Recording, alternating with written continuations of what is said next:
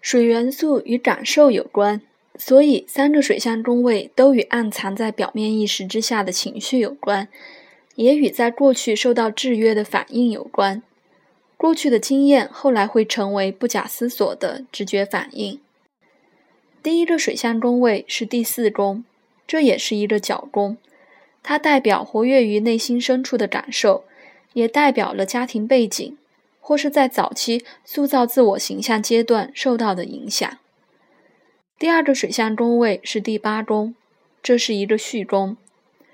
我们会透过与另一个人的亲密关系，加强、深化并激发自己的感受。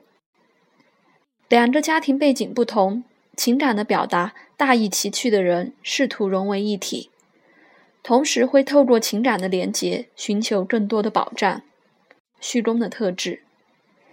在第八宫，我们的感受在第四宫角宫区分和定义的感受，会与另一个人的感受互动交流。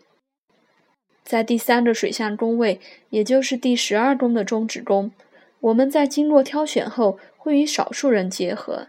第八宫，将其转换成与万物融为一体的感受。我们会在此承认集体无意识的存在。发现所有人都源自于浩瀚的宇宙，与万物众生都有相同的根源。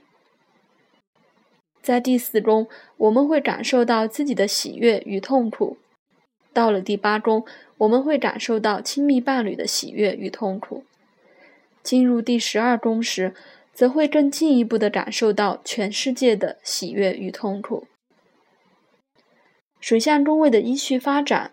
就如同其他元素的宫位发展一样，都是从小我走进人与人之间，最后进入整个宇宙。这三个水象宫位会象征性的形成三分相，因此落入其中的行星彼此也可能会形成三分相。